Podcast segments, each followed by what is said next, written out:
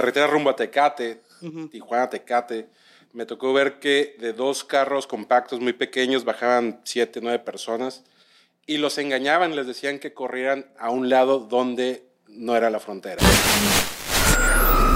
Episodio 111.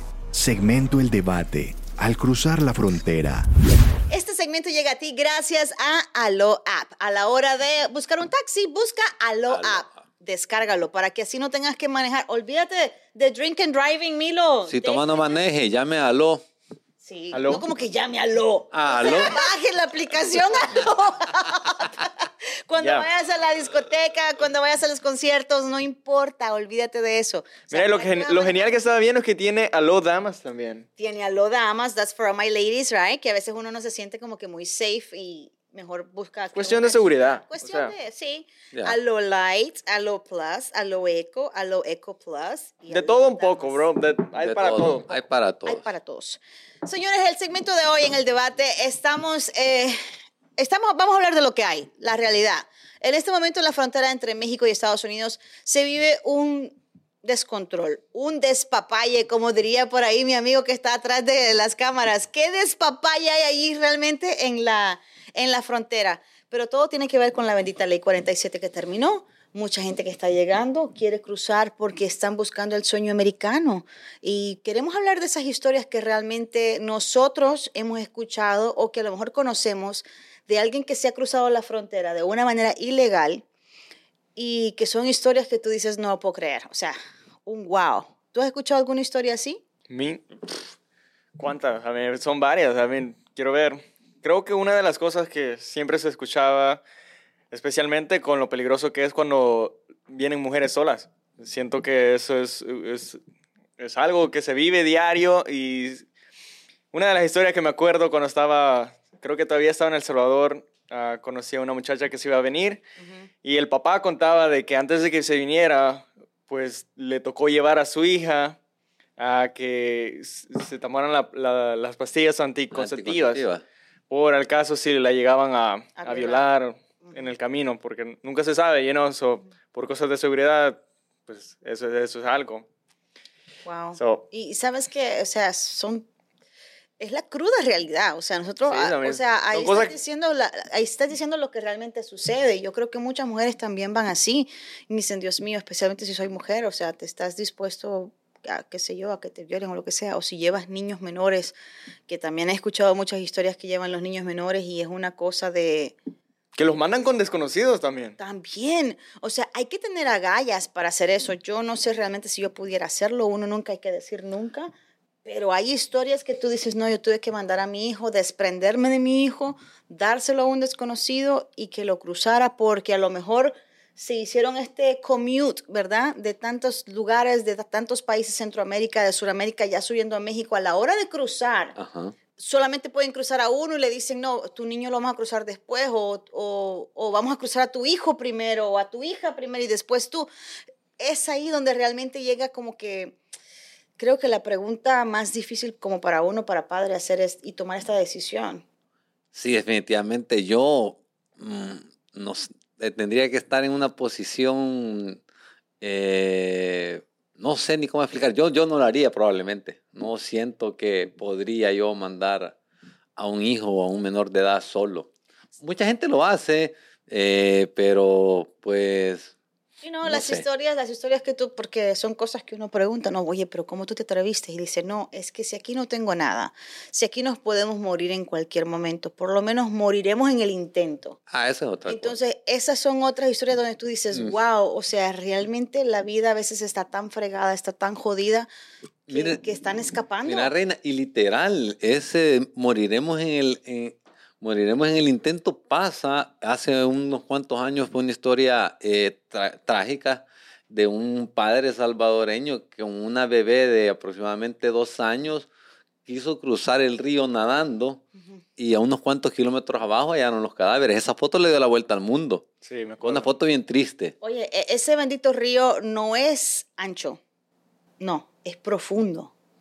Y tiene, o sea, tiene una energía, tiene una corriente, tiene una fuerza que te jala y te arrastra.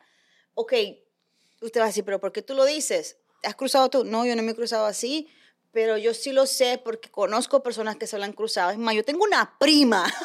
yo, le voy a decir, yo tengo una prima, ¿ok? Nadie la va a encontrar ahora, ya ella, ella resolvió su caso. Yo Ya está legal. Ya está legal. Ya tiene papeles. Está legal, ya está legal. Pero yo tengo una prima que se cruzó.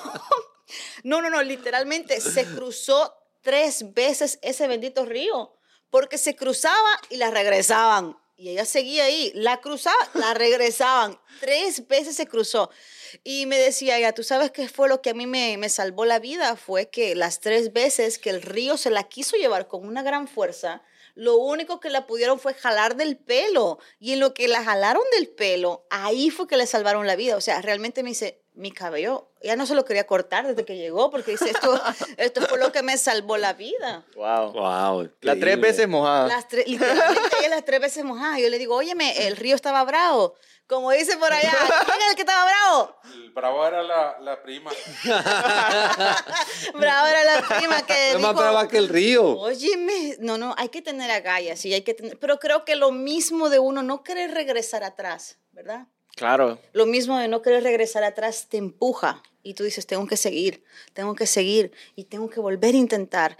Entonces también tengo y conozco historias, porque no puedo contar todas las historias, ¿verdad? Porque se nos va el show, pero, pero también conozco historias de que te han viajado en, gastando miles, la gente paga Eso iba a decir yo. miles de dólares. Esa es otra cosa, o sea, probablemente eh, estés cansado. Yo les voy a contar un caso de un tío. Va el ese tío. tío, ese tío se fue, hizo los primeros dos intentos. Ajá, Al primero llegó, pero casi, nítido. casi muerto. No, al, prim- al, al segundo al primer intento lo regresaron. es que hay casos que sí llega la gente nítida. No, no. Él hizo el primer intento, lo regresaron. Ajá. El segundo fue peor, llegó casi desnutrido. Ay, güey. pero por no desaprovechar el tercer intento se fue. Y Oh, o sea que te dan, te dan tres chances. te- ¿o tres- por lo general los, los- los que trafican personas, los, los que les llamamos coyotes, pues dan tres intentos. Entonces muchas veces la Ah. gente... A veces, a veces, A veces. a veces uno y No, pero yo creo que depende del acuerdo, del acuerdo previo. Plata. Ajá, del- a, a eso es lo que voy, porque no, no, no sé cuánto cuesta ahora pasar así gente. Creo que la última vez que, que supe andaba como en 12 mil dólares. Y que eso, está por 15 mil. 15 mil dólares, o sea, es un montón de dinero. Entonces, es casi lo mismo mandar un muerto de aquí para allá. Y eso es. ¿En serio? no, a mí que no me manden. no quiero. Me regresé, me vine acá por algo.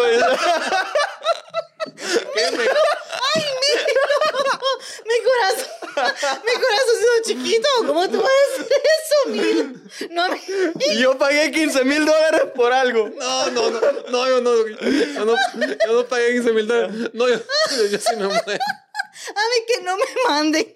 Mi muerto quiere que lo manden para atrás. Te entendí. me, me- me agarraste de sorpresa. Pero sí, la gente está pagando como 12, 15 mil dólares para cruzar. Ah, entonces que, val- que valga la pena el- el- el- la inversión, dice la gente, pues me imagino.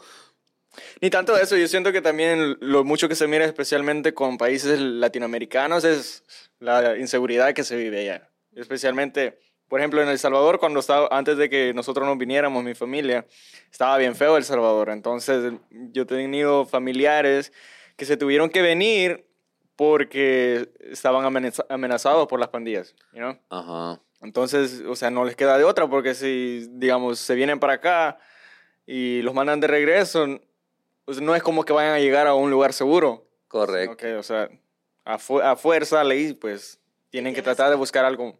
Tienes que tratar de buscar. Y hay muchas personas que no llegan.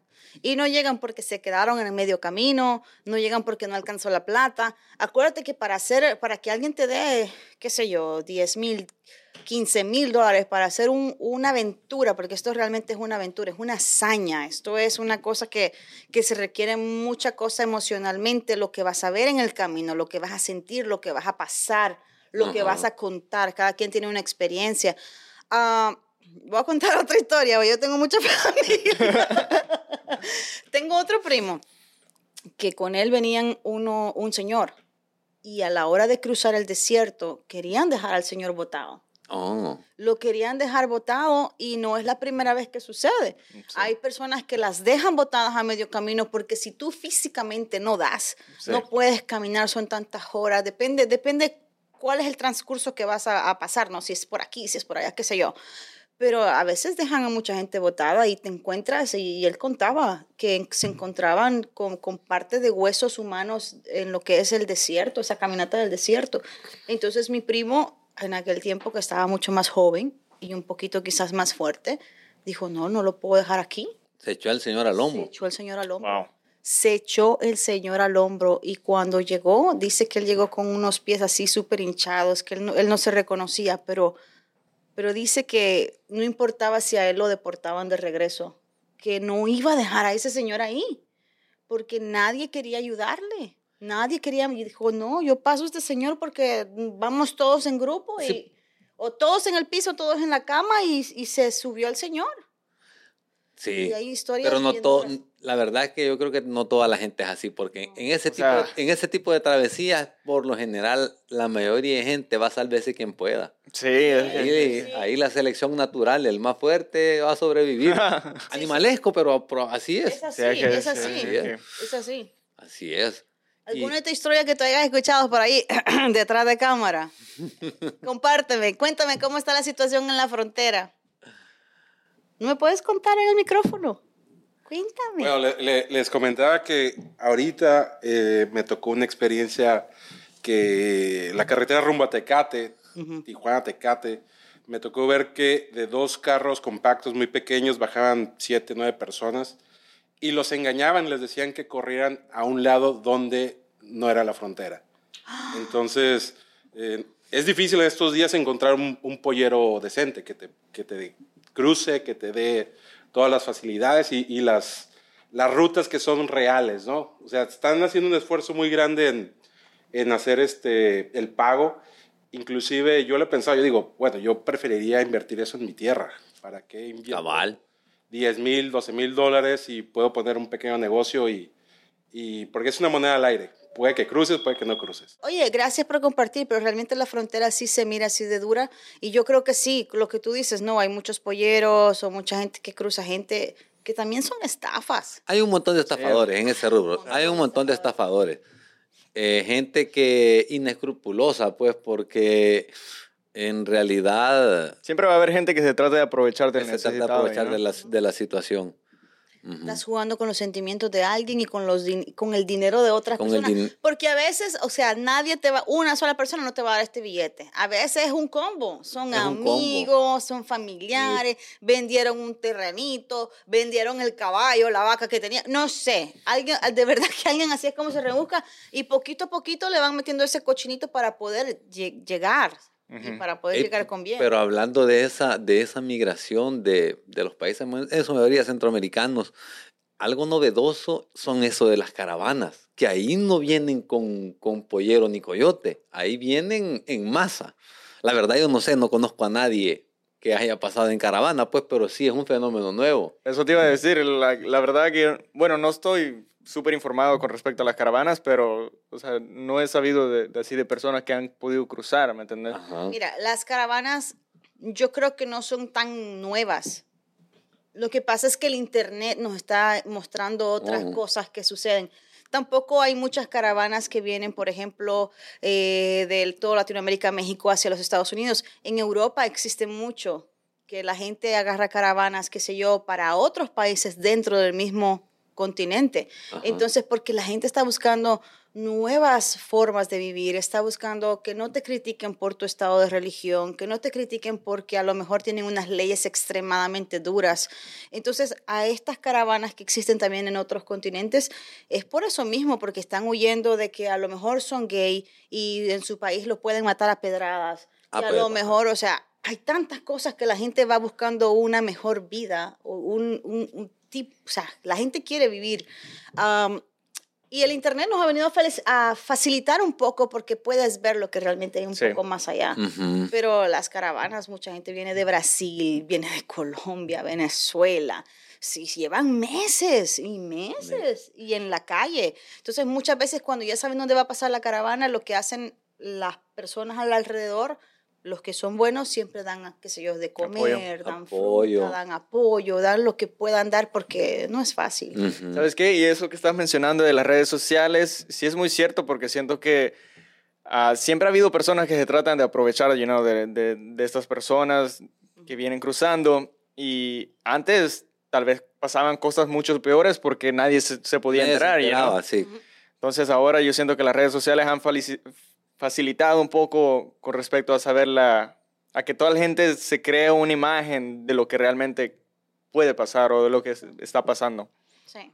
Bueno, lo que queremos decirle en este segmento es que am, básicamente si usted tiene a alguien, conoce a alguien que va a cruzar, qué sé yo, la verdad lo mejor y lo más seguro sería que no crucen.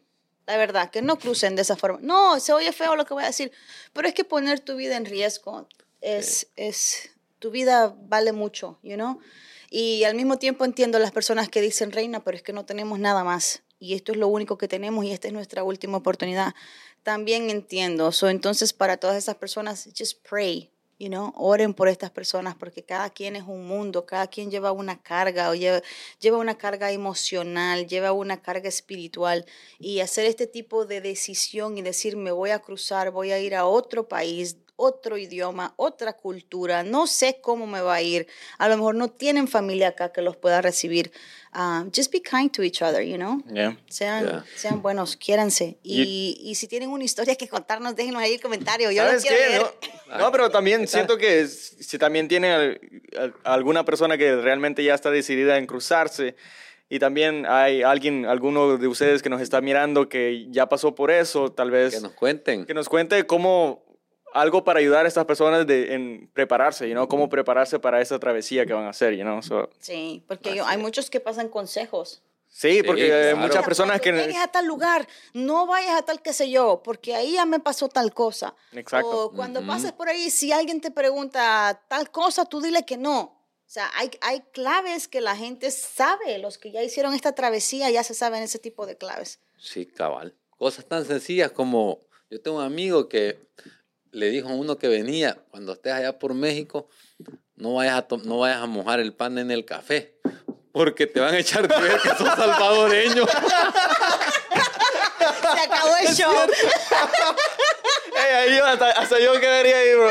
Hasta yo caigo. Hasta aquí llegamos. Esto fue De Todo Podcast.